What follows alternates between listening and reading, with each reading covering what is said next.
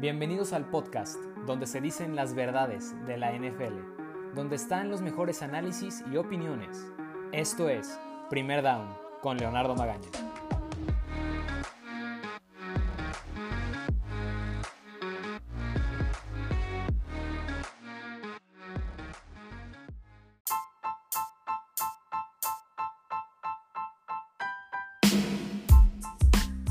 Bienvenidos amigos a un nuevo episodio de Primer Down. Mi nombre es Leonardo Magaña y ¿qué les puedo decir? Se siente muy bien estar de vuelta, se siente muy bien hacer un nuevo episodio y qué mejor para la semana 17 eh, del NFL, ¿no? En espera de esta última semana del NFL donde se cierra la temporada regular, donde para muchos de nosotros es la última semana donde podemos ver a nuestros queridos, queridos equipos. En mi caso, la última vez en la, que voy a poder ver a los San Francisco 49ers por un largo tiempo.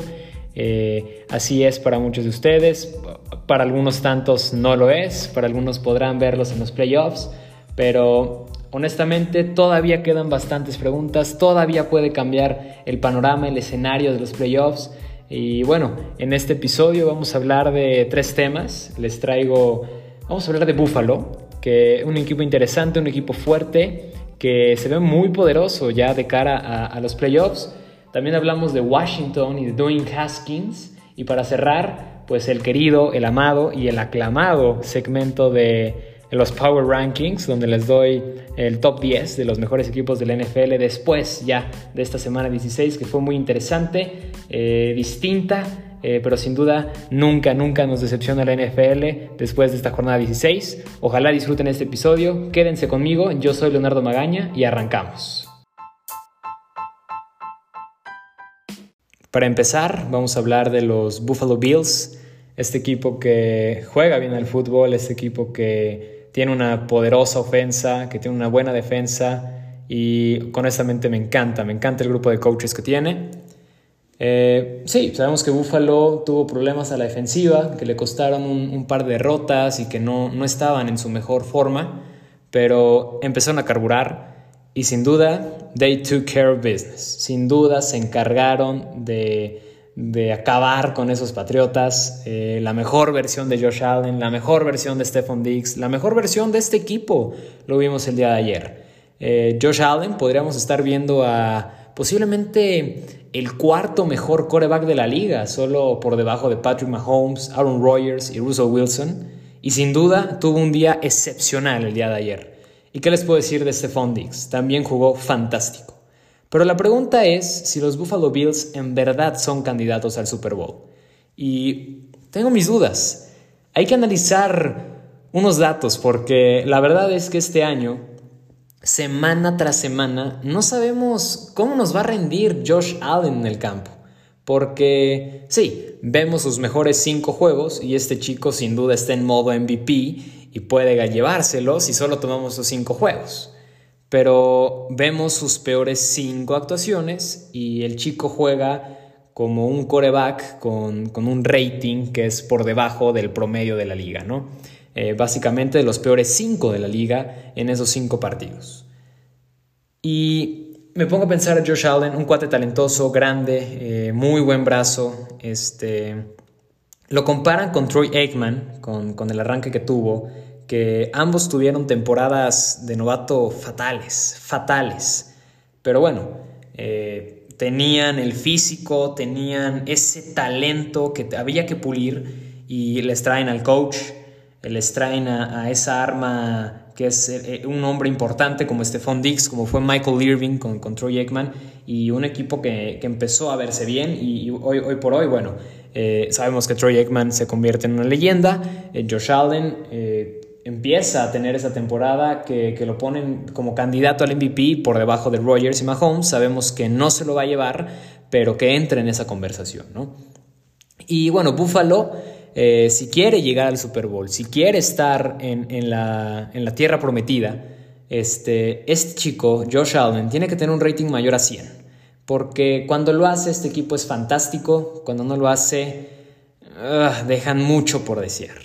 Eh, tienen buen equipo, eh, como lo mencioné antes, tienen buenos coaches, me gusta el staff que traen, eh, se los vengo diciendo ya, ya de hace tiempo. Pero bueno, también hay que tocar el tema de Stephon Diggs, ¿no? Porque este receptor, para mí, la contratación del año. No solo porque ambos equipos, los vikingos y los Bills, ganaron el trade. Aquí no es como de que alguien le ganó a alguien en, en la negociación, no porque Buffalo recibe a Stephon Diggs y Minnesota obtiene la selección de, de Buffalo que, bueno, eh, obtienen a, Justin Jefferson. Entonces, Stephon Diggs, eh, probablemente el mejor receptor de, su división, uno de los mejores de la liga, eh, un cuate con múltiples touchdowns, 1495 yardas, sin duda elite esta campaña. cuando estaba con los vikingos yo lo veía como este hombre bueno, pero al parecer se quedaba un poco en la sombra de Adam Thielen, ¿no? No tenía tanta participación por, por Adam Thielen, que es un receptor fantástico, eh, pero ahora con Buffalo, siendo él el, número uno, tiene esta campaña asombrosa. Y Minnesota, bueno, sabemos que Justin Jefferson es un fenómeno y va a ser eh, en un futuro probablemente el mejor de la liga. Eh, y no solo es el trade del año, por, por, por, ese factor, que ambos ganan el trade y que ambos, fue, ambos equipos terminan ganando. Este, más bien es, es por este, estas dudas que les menciono de Josh Allen, ¿no? Que, que, no sabemos muy bien lo que vamos a obtener el, fin de semana eh, de, su rendimiento, pero ya en los playoffs está Stephen Diggs, está Josh Allen, están jugando muy bien, hay una química eh, dentro de ellos dos y sabemos que para Josh Allen va a estar Stephon Diggs y he is the man to go. Él es el, el, objetivo principal, él es el que tienes que cubrir si estás a la defensa y enfrentas a Buffalo. Eh, y sabe Josh Allen que, que, cuando el momento es crucial y cuando, cuando la situación es, es tercera y, y, seis, tienes que ir con él. ¿no? Él es el receptor que, que te cambia el momento, que te cambia el partido. Y, más bien es un receptor que me gusta mucho porque aprovecha la situación, aprovecha el momentum, porque no se hace chico. No es un, no es un receptor que eh, cuando el momento es, es para la historia, no es alguien que se hace chico y que no hace la, atrapada, ¿no? no tiene la recepción. Es al contrario, Stephon Diggs creo que es un gran receptor, en especial en momentos clave como en playoffs, porque se hace grande, eh, le gusta, él vive para esos momentos y, como a mí me gusta decirlo, eh, big time players make big time plays. Es decir, grandes jugadores hacen grandes jugadas en momentos importantes. Stephon Diggs es ese receptor y sin duda eh, con esta conexión que tienen estos dos y, le sumas que ahora la defensa está saludable y que están carburando y que están siendo un equipo muy muy fuerte y, difícil de vencer, este, sin duda están para competir y sin duda pueden ponerse al tú por tú con cualquier equipo, así es eh, Kansas City, este, ya en un escenario de, Super Bowl sin duda puede estar contra los Packers, puede estar contra los Santos y, puede llevárselo. Este, sí, Allen sigue siendo la duda, Allen sigue siendo el factor de que es joven, de que no tiene experiencia, de que no ha ganado un juego de playoffs, pero bueno, al menos está ahí y, y sin duda creo que van a estar al menos para la final de la conferencia americana. Ahí van a estar, ahí la van a pelear. No sé si van a llegar al supertazón, pero a la conferencia sí van a darse tú por tú y sí pueden llevársela. Sin duda va a ser muy interesante eh, cómo, cómo juegan sus playoffs eh, y ojalá, ojalá les vaya muy bien. Si le van a Buffalo, sin duda eh, no solo esta temporada se ve grandiosa, el futuro se ve grandioso y este equipo sin duda puede, puede llevarse este campeonato. Cambiando de tema, vamos con Washington Football Team. Y bueno, Dwayne Haskins is out. El coreback de 23 años es cortado por el equipo de Washington. Y bueno, Haskins está fuera. ¿Y quién se los dijo? Yo, yo se los dije al inicio de la temporada. ¿Por qué creen que incluía a Dwayne Haskins en los top 10 de los corebacks eh, con, con más presión para esta temporada 2020? Y ahí está. Honestamente, lo veía venir, amigos. Se los dije. Eh, no, no, no vi nada eh, nunca en Dwayne Haskins de, de, ese Dwayne Haskins que vimos en el fútbol colegial, que tuvo 50 pases de touchdown con Ohio State. Y es un chico que no dio resultados, que no jugaba bien. Y, vamos a hacer un ejercicio juntos. Eh, pónganse a pensar, pónganse a pensar ustedes en, en un highlight, en un tape, en alguna jugada, eh, en, algún video que, que recuerden de una jugada importante de Haskins. Y, yo me pongo a pensar, en recordar, y honestamente no, no me llega. No, no recuerdo alguna jugada de, Dwayne Haskins. Nunca me pasó que yo prendiera la tele o, que me llegara mi teléfono eh, una jugada de este chico, porque creo que no existe. Y, tal vez les pase igual. Se, se ponen a pensar, Dwayne Haskins, una jugada que haya hecho, que lo recuerde por este buen pase, que lo recuerde por esa eh, no sé, por esa gran actuación, por ese gran partido, por esa gran jugada. No. Creo que desapercibido. Creo que yo, yo le hacemos caso a este chico porque fue una selección de primera ronda, pero de ahí en fuera, creo que no le hubiéramos hecho caso. Una, una carrera, pues, no, no, nunca fue, nunca tuvo un momento grandioso, un momento brillante, sin duda una carrera opacada por sus errores, por su inmadurez, por sus malas decisiones. Y sí, no daba resultados, como ya lo dije, le sumas a esos malos resultados la inmadurez y las malas decisiones fuera y dentro del campo. Y creo que Washington lo necesitaba sacar. Washington estaba a dar este statement ¿no? Eh, dar a conocer esta, pues cómo es el equipo, ¿no? Y que el equipo no se puede permitir eh, estos resultados y no se puede permitir estas actitudes de, los jugadores, porque hoy por hoy la temporada de Washington está en la línea. Una temporada que ha sido rara, distinta, pero que ahí está, en la pelea, que, está con, con Alex Smith o con Allen bajo los controles, eh, con una defensa que le veo mucho futuro y que me gusta mucho la defensa de Washington. Eh, Chase Young, que es sin duda el novato defensivo del año, y, Rivera, el coach, dijo, Haskins no, no puede continuar, le hace mejor al equipo el que no esté con nosotros, creo que es una muy buena decisión.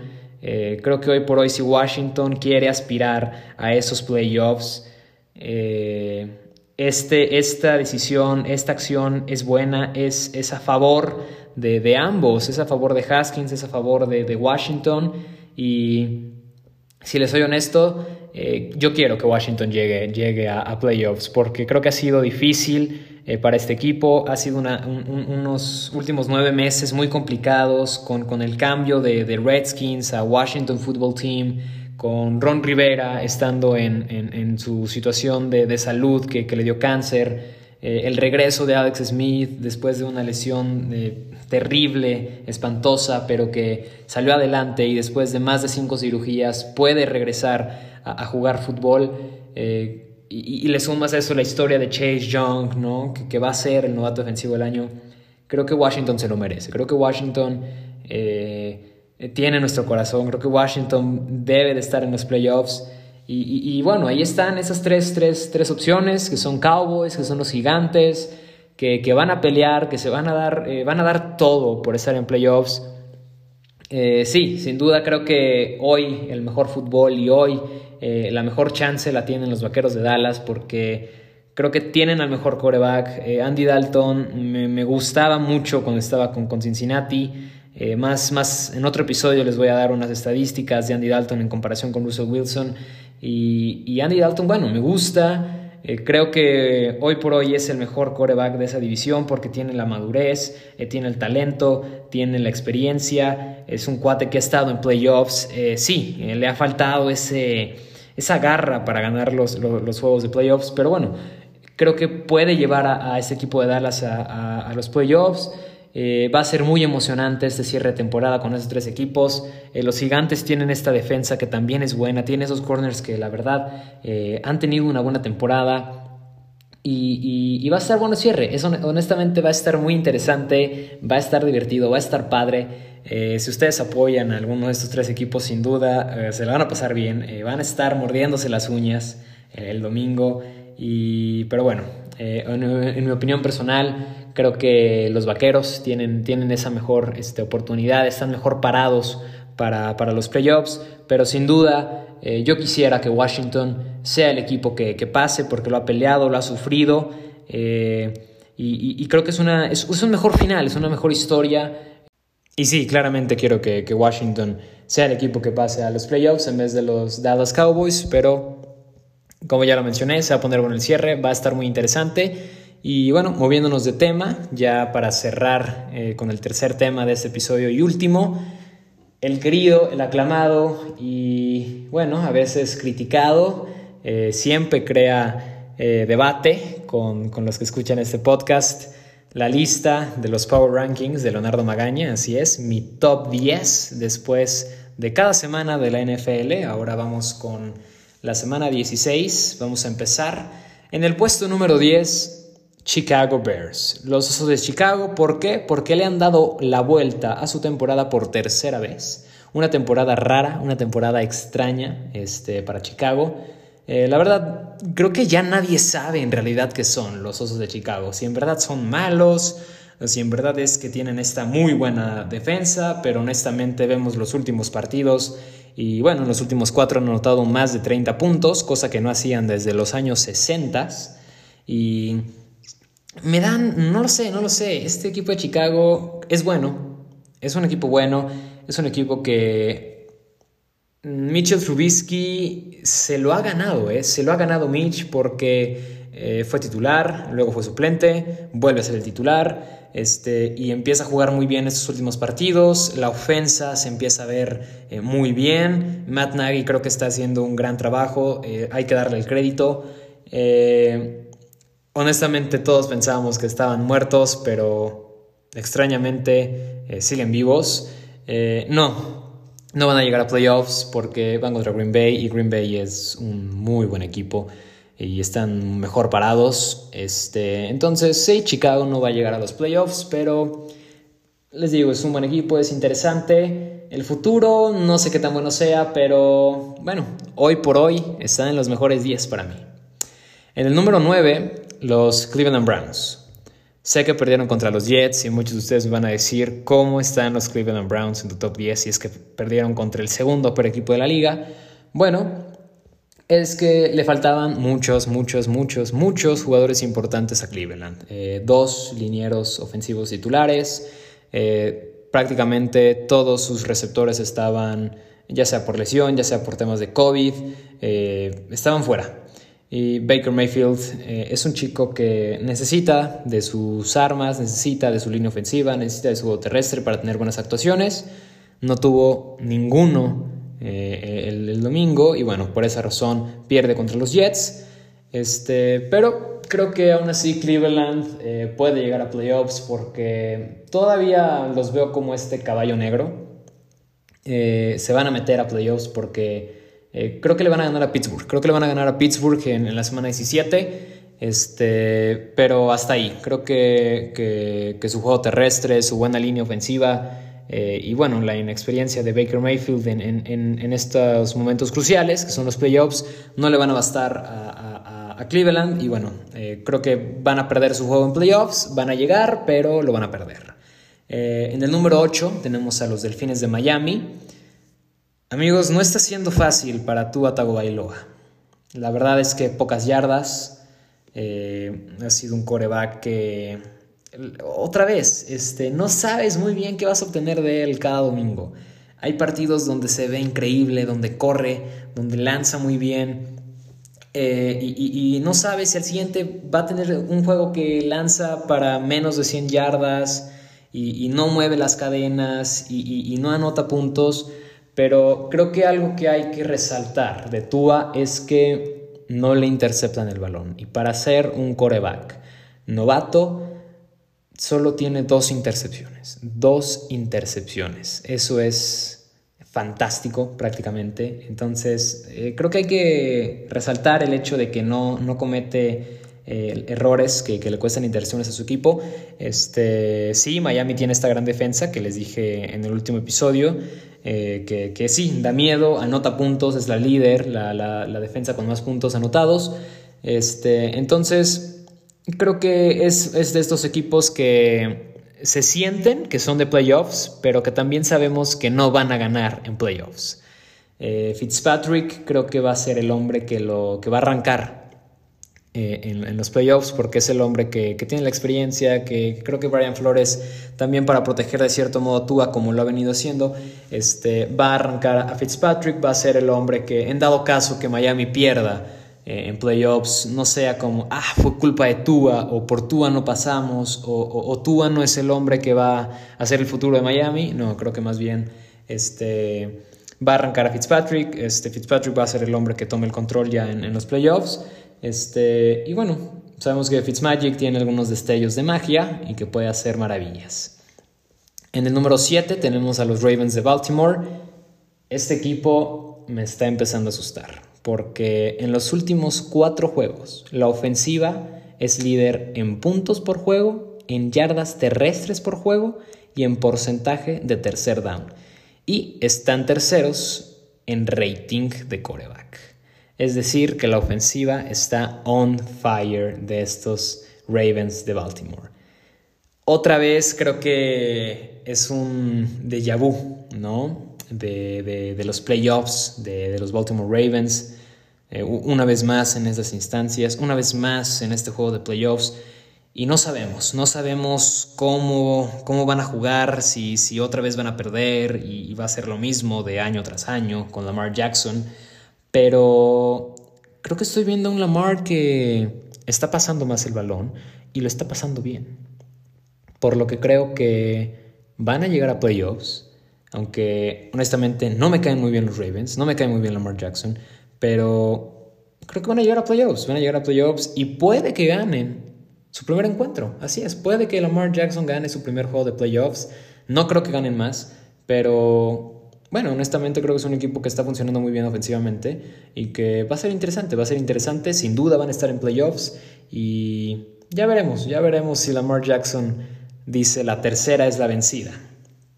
Ahora, en el número 6 tenemos a Tampa Bay Buccaneers. ¿Por qué? Porque se acerca el Tommy Time. Así es, se acercan los playoffs y con eso se acerca Tom Brady en los momentos en donde él se hace llamar el GOAT, donde él alza la mano, donde él es el hombre que gana los partidos y donde él es el hombre que al final tiene seis anillos de Super Bowl. Si ustedes me preguntan, Leo, ¿a quién quisieras tener de coreback para la etapa de los playoffs? Sin duda, no solo actualmente, en la historia. Si me, ah, si me das a elegir a cualquier coreback, yo escojo a Tom Brady. ¿Por qué? Porque es el más ganador, porque es en el que en los momentos cruciales es el que te hace la jugada. If you need that important play, he will make it happen. Así es. En los últimos tres juegos, Tom Brady tiene 8 pases de touchdown y 0 intercepciones, 311 yardas por juego y 130 de rating. Eso es un rating fantástico. Aparte, 9.8 yardas, básicamente 10 yardas por intento. Así es, un primer down cada vez que él lanza el balón. Y bueno, él lidera en todas estas estadísticas por el último por los últimos tres juegos. Así es, líder en touchdowns, líder en yardas por juego, líder en rating y líder en yardas por intento. En el número 5 tenemos a un equipo que depende de su coreback, depende de que tenga buenos drives su coreback. Y así lo vimos el domingo contra Los Ángeles. Así es, Seattle Seahawks en el número 5. Los Seahawks son este equipo que... No lo sé. No lo sé, son, son son buenos porque tienen a un gran coach y tienen a un gran coreback y tienen a, tienen a distintas piezas en, su roster que pueden hacer la diferencia. Jamal Adams, Russell Wilson, DK Metcalf, tenemos a... Y bueno, una, línea defensiva que hay que ser este, honestos. Eh, arrancó la temporada muy mal, pero con la llegada de Carlos Dunlap, esta última pieza, eh, que, puede hacer la diferencia, se están viendo mejor. Una defensa que sí no es la mejor y como ellos se hacen llamar, ¿no? Jamal Adams hizo sus comentarios de que tienen la mejor defensa en la liga. No, todavía son la 26 mejor de, la liga. Este, pero creo que con Russell Wilson, con Pete Carroll, este, van a ser ese, ese equipo que tiene la experiencia y que sabe ganar los juegos de playoffs. Este, creo que no están con un roster tan lesionado como el año pasado, por lo que van a ganar eh, un juego, dos juegos en playoffs. Este, así es, creo que pueden ganar hasta dos juegos dentro de los playoffs. Y bueno, Russell Wilson creo que nunca lo puedes dar por muerto. En el número 4 tenemos a los Santos de Nueva Orleans. Los Saints, si estuvieran sanos, tendrían el mejor roster de la liga. Pero no lo están. No lo están, no está Michael Thomas y bueno, Drew Brees no está al 100% y me preocupa. Porque Drew Brees no se está viendo en su mejor forma. Eh, cuando lanza el balón, no lo lanza cómodo, no se le ve cómodo, se le ve con dolor, no se le ve a gusto. Y, puede ser un problema, puede ser un problema para los, los Santos porque Sí, tienen a Alvin Kamara que, anotó seis touchdowns, récord, algo fantástico, algo que no se veía desde hace muchos, muchos años. Y sin duda creo que es un, es un buen equipo, pero si no está Drew Brees al 100%, no van a llegar lejos en playoffs. Eh, pueden competir, sí, pero están estos equipos como, como Green Bay, como Seattle, que con un mejor coreback este, saludable, eh, cómodo, eh, que pueda este, darte los resultados en, playoffs, eh, van, a vencer, van a vencer a los Santos. Eh, sin duda creo que si Drew Brees puede estar a un 90% de su capacidad, van a ser un equipo muy fuerte, van a ser un equipo que se puede dar un tú por tú con, con Green Bay y, y, así va a ser. Espero que Drew Brees se recupere porque va a ser mejor para nosotros y, y va a ser mucho mejor. Este, poder ver a, ese Drew Brees en su, en su máximo esplendor, en su, en su 100%, porque no, no quiero que se repita lo de las temporadas anteriores, que, que, que, no, que no, simplemente no pueden ganar en playoffs, que una cosa u otra los deja fuera. Y, y, la verdad es que se lo merece, se lo merece Drew Brees, creo que se merece ese segundo anillo y debe de pelear al menos por él, porque si este es el último año de Drew, que yo creo que lo estamos viendo, por, por, la lesión que tuvo en las costillas. Tuvo 11 fracturas, 11 fracturas en las costillas. Y bueno, lo hemos venido hablando todo el año. Ya no está lanzando con la misma potencia, ya no le da el brazo. Esta podría ser la última campaña de Drew Brees. Creo que eh, él debe de hacer todo lo que está en su poder. Y, y, el equipo de los Santos tienen que dar ese máximo esfuerzo para que Drew Brees pueda tener ese anillo, ese Super Bowl. En el número 3 tenemos a los Kansas City Chiefs. Y aquí se vienen las críticas, aquí se vienen las sacadas de onda, porque van a decir cómo es que Kansas City está en el número 3. Sí, han ganado 7 juegos consecutivos, pero todos por 6 puntos. Y no solo eso, tienen 7 giveaways, 7 entregas de balón, en los últimos 3 partidos. Y es la peor defensa en zona roja. Y amigos, Tal vez no quieran ver esto, fans de Patrick Mahomes, fans de los Kansas City Chiefs, pero Patrick Mahomes ha batallado todo el mes, todo diciembre no ha sido para nada su mejor época. Solo tiene 8 touchdowns y tiene 5 intercepciones y un rating que está en los 80s. Sí, este es un equipo que juega mal, pero aún así está ganando. Eh, sin duda necesitamos ver esa mejor versión de Kansas City en los playoffs porque si no se les va a escapar, se les va a escapar esa oportunidad de volver a ser campeones, de, tener el doblete. Y, la verdad es que tienen, tienen un roster fantástico. Tyreek Hill, Travis Kelsey, eh, Patrick Mahomes, eh, Clay Hillier, eh, este novato que yo digo que es clave para esa ofensiva, sin duda cuando él está en el campo, es distinta, es distinta, se convierte en la ofensiva de Kansas City, se convierte en la ofensiva que te anota 40 puntos. Este, la defensa tiene que, volver a, hacer ese trabajo que hizo al, final de la temporada pasada, donde se convirtieron en esta defensa fuerte, donde se unieron, Tyron Matthew fue protagonista y fueron muy, muy, muy difíciles de vencer, tan difíciles que nadie los pudo vencer.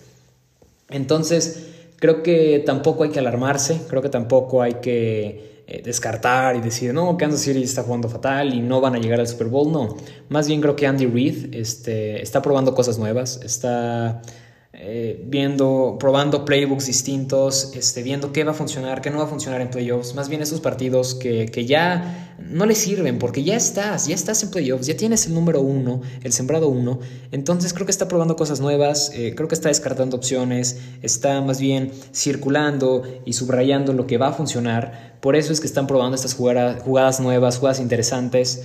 Este, entonces Kansas City creo que va a llegar en su mejor versión para ese juego, porque va a tener una semana de descanso, hay que recordarlo, y va a llegar muy muy bien para ese juego divisional, que sin duda lo van a ganar y van a estar en la final de la americana. No te puedo decir que lo van a ganar, pero sin duda van a pelear con todo.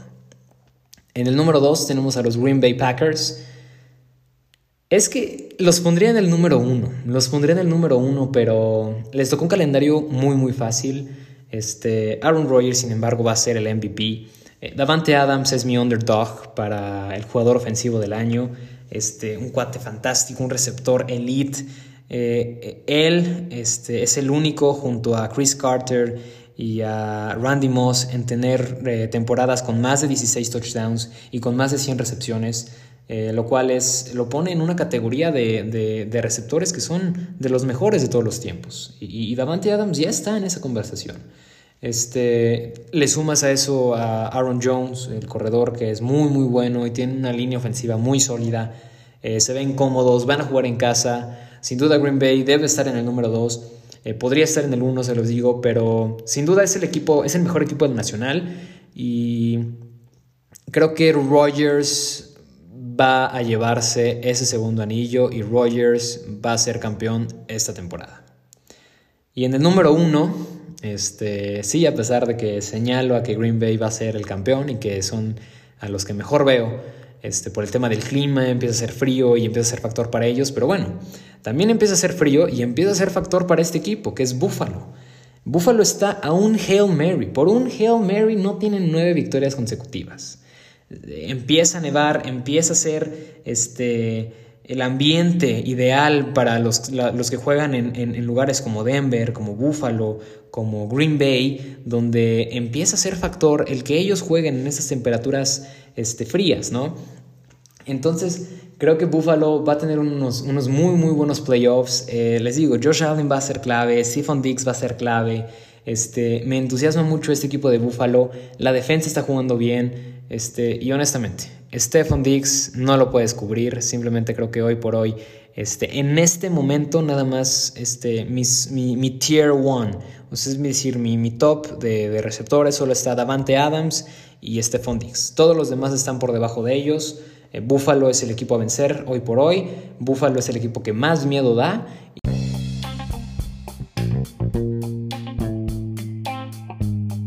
Bueno amigos, con eso llegamos al final de este episodio, del episodio número 16. Ojalá les haya gustado, ojalá hayan disfrutado. Este, muchas gracias por su apoyo. No saben el gusto que me da el ver que a pesar de que yo no esté activo y de que no suba tantos episodios, ustedes eh, reproduzcan videos viejos, pero créanme que va a haber más contenido y que vamos a estar mucho más activos y, muchos nuevos episodios. Eh, también muchas gracias a la gente de Villahermosa en México, ya que son el lugar donde más nos escuchan dentro de la República Mexicana. Also, thanks to the people of Texas and Ohio for their support, as they are the two states in the world that listen the most Primer Down. Así que muchas gracias a estos dos estados, Ohio, Texas, por su apoyo. Este, y, en general a todos los que nos escuchan, gracias por su play, gracias por reproducirnos, por recomendarnos. Eh, y ojalá eh, les haya gustado este episodio, que lo hayan disfrutado. Nos vemos para la próxima. Esto fue Primer Down con Leonardo Magaña.